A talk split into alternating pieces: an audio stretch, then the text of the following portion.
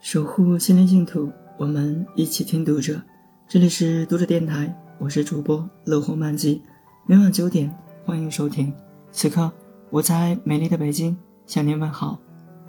今天我们为大家分享万维刚的一篇文章《野心的分叉》。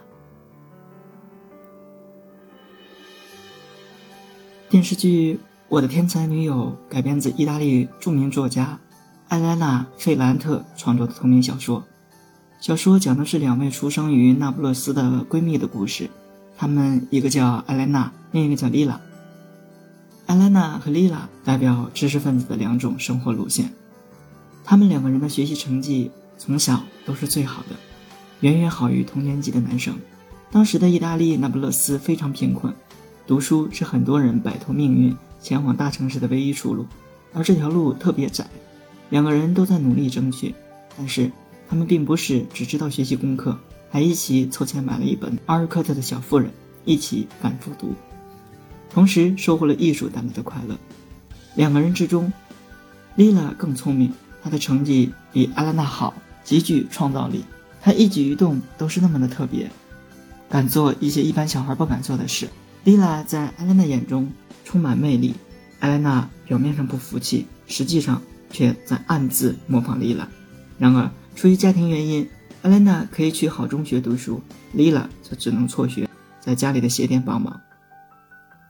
在命运的分叉点上，丽拉把自己的几本笔记本交给艾莲娜保存，因为她觉得自己的父亲和哥哥不会允许她再玩这些东西。那真是天才的笔记本，上面画的画有大自然，有身边的事物。丽拉还写了很多自己的感悟。艾莲娜对丽拉的笔记爱不释手。她反复读，全都记住以后，就把笔记扔进了河里。艾莲娜离开那不勒斯，上了大学，找到了一个学术职位，而且找到了一个同样搞学术的丈夫。他们赢得了声望和地位。然后，小说作者把艾莲娜描写成一心只想往上爬的人。夫妻俩表面上很有才华，但并没有真正的创造力。他们似乎并不是真的热爱学问，只是把学问当成竞争的手段。而丽娜没有机会继续上学。反倒保持了具有创造性的天赋。她长到十六岁时变得非常漂亮，可惜为生活所迫，嫁给了一个有钱但人品不好的男人，婚姻很不幸福。后来她不得不带着孩子离家出走。但就算这样，当艾莲娜回到那不勒斯见到丽娜的时候，还是觉得自己比不上她。丽娜任何时候都对世界有一种自发的率真的兴趣和能量。原本死气沉沉的东西，只要丽拉一燃脂，就会变得充满活力。两个人在一起。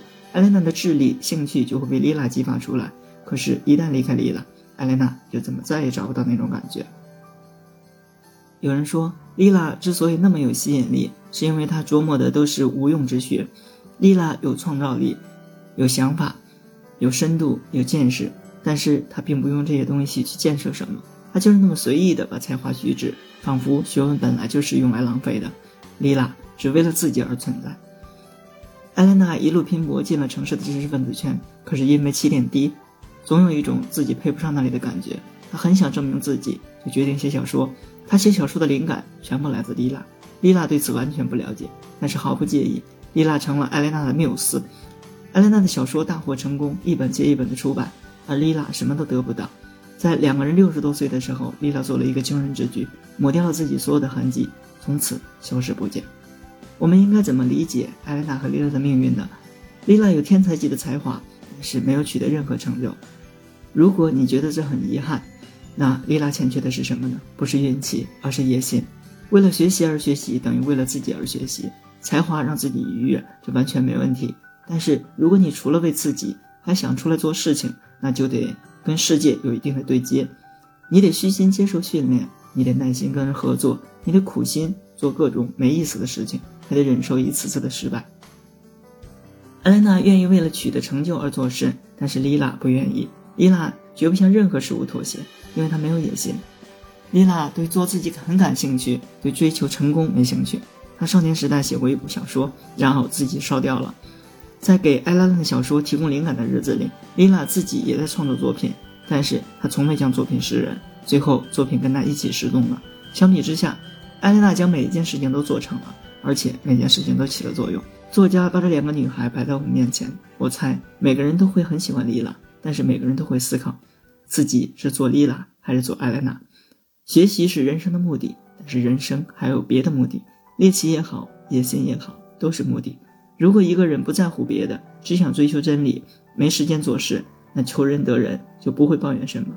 但是如果一个人搞不清自己在想要得到什么，一边说着要求职，一边羡慕人家的成就，自己又没有太大的野心能狠下心去，那就是人生观不够自洽。哪怕你搞的是纯粹的艺术，想要做成，也需要有强大的野心，但野心又有一种破坏力。可能会破坏你的内心。读书人应该怎么跟这个财富世界相处呢？这就好像练内功，既要练，又要防自己走火入魔。你要避免被虚假的体验迷惑，你要追求真理，你要想明白自己要的是什么。想要做成事，就得有野心，但是野心别失控。读者电台今天的节目就为大家分享到这里，更多收听敬请关注。晚安，好吗？